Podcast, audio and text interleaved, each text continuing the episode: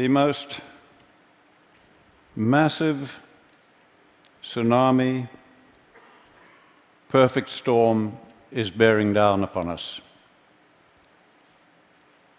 This perfect storm is mounting a grim reality, increasingly grim reality, and we are facing that reality with the full belief that we can solve our problems with technology, and that's very understandable. Now, this perfect storm that we are facing is the result of our rising population, rising towards 10 billion people, land that is turning to desert, and of course, climate change. Now, there's no question about it at all. We will only solve the problem of replacing fossil fuels with technology. But fossil fuels, carbon, coal, and gas, are by no means the only thing that is causing uh, climate change. Desertification is a fancy word for land that is turning to desert. And this happens only when we create too much bare ground. There's no other cause. And I intend to focus on most of the world's land that is turning to desert.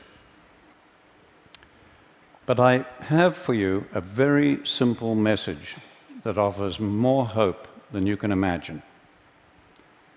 We have environments where humidity is guaranteed throughout the year. On those, it is almost impossible to create vast areas of bare ground, no matter what you do. Nature covers it up so quickly. And we have environments where we have months of humidity followed by months of dryness, and that is where desertification is occurring. Fortunately, with space technology now, we can look at it from space. And when we do, you can see the proportions fairly well. Generally, what you see in green is not desertifying, and what you see in brown is. And these are by far the greatest areas of the Earth. About two thirds, I would guess, of the world is desertifying. I took this picture in the Tihama Desert while 25 millimeters, that's an inch of rain, was falling. Think of it in terms of drums of water, each containing 200 liters.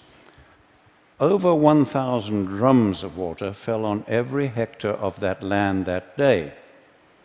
The next day, the land looked like this. Where had that water gone? Some of it ran off as flooding, but most of the water that soaked into the soil simply evaporated out again, exactly as it does in your garden if you leave the soil uncovered. Now, because the fate of water and carbon are tied to soil organic matter. When we damage soils, you give off carbon. Carbon goes back to the atmosphere. Now, you are told over and over, repeatedly, that desertification is only occurring in arid and semi arid areas of the world. And that tall grasslands like this one, in high rainfall, are of no consequence. But if you do not look at grasslands, but look down into them, you find that most of the soil in that grassland that you've just seen is bare and covered with a crust of algae, leading to increased runoff and evaporation. That is the cancer of desertification that we do not recognize till its terminal form. Now, we know that desertification is caused by livestock mostly cattle, sheep, and goats, overgrazing the plants, okay, leaving the soil bare and giving off methane. Almost everybody knows this from Nobel laureates to golf caddies, or was taught it, as I was. Now, the environments like you see here, dusty environments in Africa, where I grew up, and I loved wildlife. And so I grew up hating livestock because of the damage they were doing. And then my university education as an ecologist reinforced my beliefs. Well, I have news for you. We were once just as certain that the world was flat. We were wrong then, and we are wrong again. And I want to invite you now to come along on my journey of re education, and discovery. When I was a young man, uh, a young biologist in Africa, I was involved in setting aside marvelous areas as future national parks. Now, no sooner, this was in the 1950s, and no sooner did we remove the hunting, drum beating people to protect the animals, then the land began to deteriorate, as you see in this park that we formed. Now, no livestock were involved, but suspecting that we had too many elephants now, I did the research and I proved we had too many, and I recommended that we would have to reduce their numbers and bring them down to a level that the land could sustain. Now, that was a terrible decision for me have to have to make, and it was political dynamite, frankly. So, our government formed a team of experts to evaluate my research. They did, they agreed with me, and over the following years, we shot 40,000 elephants to try to stop the damage. And it got worse, not better. Loving elephants as I do, that was the saddest and greatest blunder of my life, and I will carry that to my grave. One good thing did come out of it. It made me absolutely determined to devote my life to finding solutions. When I came to the United States, I got a shock to find national parks like this one desertifying as badly as anything in Africa. And there'd been no livestock on this land for over 70 years. And I found that American scientists had no explanation for this except that it is arid and natural. So I then began looking at all the research plots I could over the whole of the western United States where cattle had been removed to prove that it would stop desertification. But I found the opposite. As we see on this research station, where this grassland that was green in 1961 by 2002 had changed to that situation. And the authors of the position paper on climate change, from which I obtained these pictures, attribute this change to unknown processes. Clearly, we have never understood what is causing desertification, which has destroyed many civilizations and now threatens us globally. We have never understood it. Take one square meter of soil and make it bare, like this is down here, and I promise you, you will find it much colder at dawn and much hotter at midday than that same piece of ground if it's just covered with litter, plant litter you have changed the microclimate. Now, by the time you are doing that and increasing greatly the um, percentage of bare ground on more than half the world's land, you are changing macroclimate. But we have just simply not understood why was it beginning to happen 10,000 years ago? Why has it accelerated lately? We had no understanding of that. What we had failed to understand was that these seasonal humidity environments of the world, the soil and the vegetation, developed with very large numbers of grazing animals. And that these grazing animals developed with ferocious pack hunting predators. Now, the main defense against pack hunting predators is to get into herds and the larger the herd, the safer the individuals.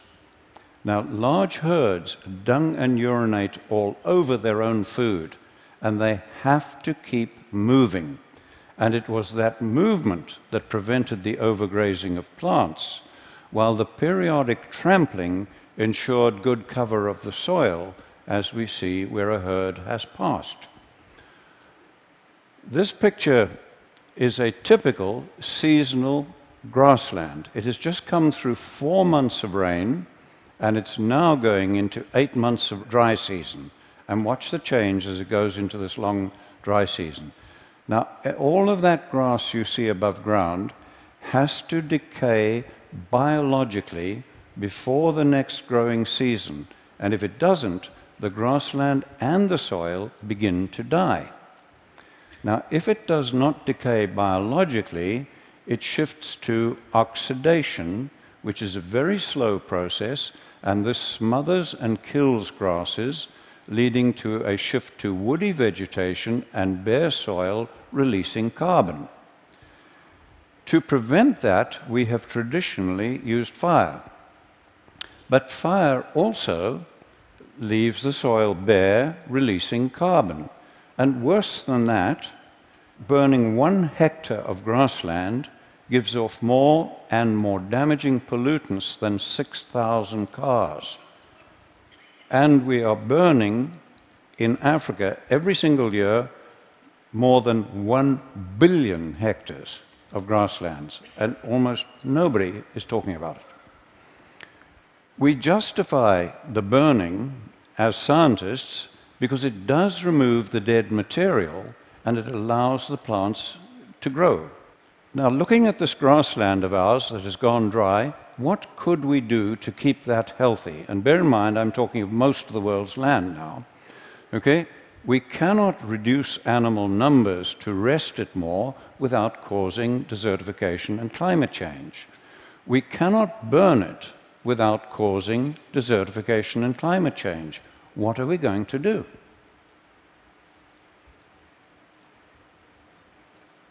There is only one option. I repeat to you, only one option left to climatologists and scientists, and that is to do the unthinkable and to use livestock, bunched and moving, as a proxy for former herds and predators and mimic nature. There is no other alternative left to mankind. So let's do that. So on this bit of grassland, we'll do it, but just in the foreground. We'll impact it very heavily with cattle to mimic nature, and we've done so, and look at that.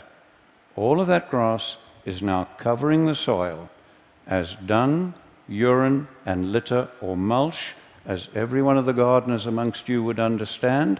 And that soil is ready to hold, absorb and hold the rain, to store carbon, and to break down methane. And we did that without using fire to damage the soil, and the plants are free to grow. When I first realized that we had no option as scientists but to use much vilified livestock to address climate change and desertification, okay, I was faced with a real dilemma. How were we to do it? We'd had 10,000 years of extremely knowledgeable pastoralists bunching and moving their animals, but they had created the great man made deserts of the world. Then we'd had a hundred years of modern range science and that had accelerated desertification as we first discovered in Africa and then confirmed in the United States, and as you see in this picture of land managed by the federal government. Clearly, more was needed than bunching and moving the animals, and humans, over thousands of years, had never been able to deal with nature's complexity. But we biologists and ecologists had never tackled anything as complex as this. So rather than reinvent the wheel, I began studying other professions to see if anybody had. And I found there were planning techniques that I could take and adapt to our biological need, and from those I developed what we call holistic management and planned grazing, a planning process. And that does address all of nature's complexity and our social, environmental, economic complexity. Today, we have young women like this one teaching villagers in Africa how to put their animals together into larger herds, plan their grazing to mimic nature, and where we have them hold their animals overnight, we run them in a predator friendly manner, because we have a lot of lions and so on, and where they do this and hold them overnight uh, to prepare the crop fields, we're getting very great increases in crop yield as well. Let's look at some results. This is land close to land that we manage in Zimbabwe. It has just come through four months of very good rains, it got that year, and it's going into the long dry season. But as you can see, all of that rain, almost all of it, has evaporated from the soil surface. Their river is dry despite the rain just having ended, okay, and we have 150,000 people on almost permanent food aid. Now let's go to our land on, nearby on the same day with the same rainfall and look at that. Our river is flowing and healthy and clean, it's fine. The production of grass, shrubs, trees, wildlife, everything is now more productive, and we have virtually no fear of dry years. And we did that by increasing the cattle and goats 400%, planning the grazing to mimic nature and integrate them with all the elephants, buffalo, giraffe, and other animals that we have. But before we began, our land looked like that. This site was bare and eroding for over 30 years, regardless of what rain we got. Okay? Watch the marked tree and see the change as we use livestock to mimic nature. This was another site where it had been bare and eroding, and at the base of the marked small tree, we had lost over 30 centimeters of soil. Okay? And again, watch the change just using livestock to mimic nature. And you, there are fallen trees in that now because these are now, the better land is now attracting elephants, etc. This land in Mexico was in terrible condition, and I've had to mark the hill because the change is so profound.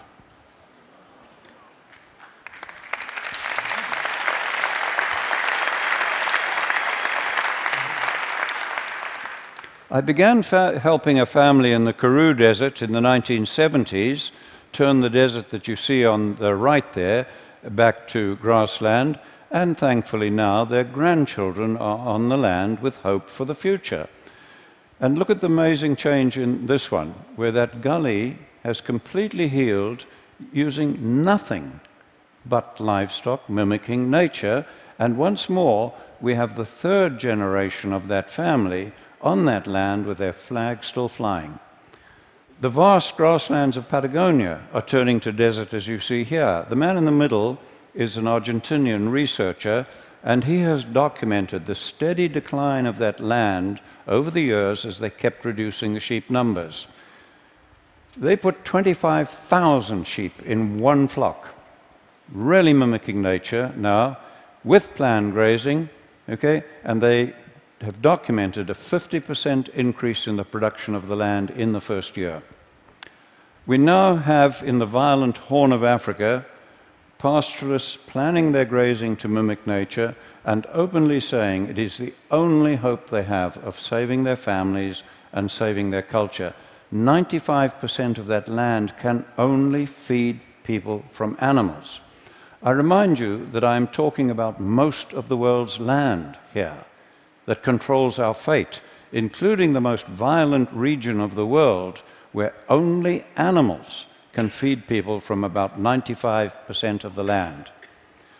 What we are doing globally is causing climate change as much as, I believe, fossil fuels and maybe more than fossil fuels. But worse than that, it is causing hunger, poverty, violence, social breakdown, and war. And as I am talking to you, millions of men, women, and children are suffering and dying. And if this continues, we are unlikely to be able to stop the climate changing even after we have eliminated the use of fossil fuels. I believe I've shown you how we can work with nature at very low cost to reverse all this. We are already doing so on about 15 million hectares on five continents. And people who understand far more about carbon than I do calculate that for illustrative purposes, if we do what I'm showing you here, we can take enough carbon out of the atmosphere and safely store it in the grassland soils for thousands of years. And if we just do that on about half the world's grasslands that I've shown you, we can take us back to pre industrial levels while feeding people. I can think of almost nothing that offers more hope for our planet, for your children, and their children, and all of humanity. Thank you.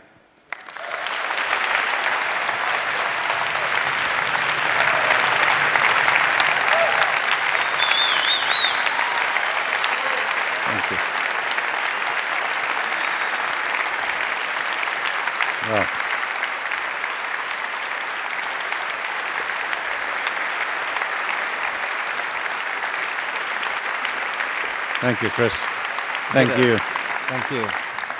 I have, and I'm sure everyone here has A, 100 questions, B, wants to hug you. Um, I'm just going to ask you one, one quick question. When you first start this, and you bring in a flock of, of animals, it's desert.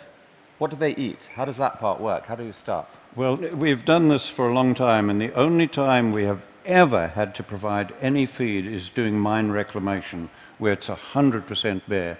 But uh, many years ago, we took the worst land in Zimbabwe, where I offered a five pound note in a 100 mile drive if somebody could find one grass in a 100 mile drive.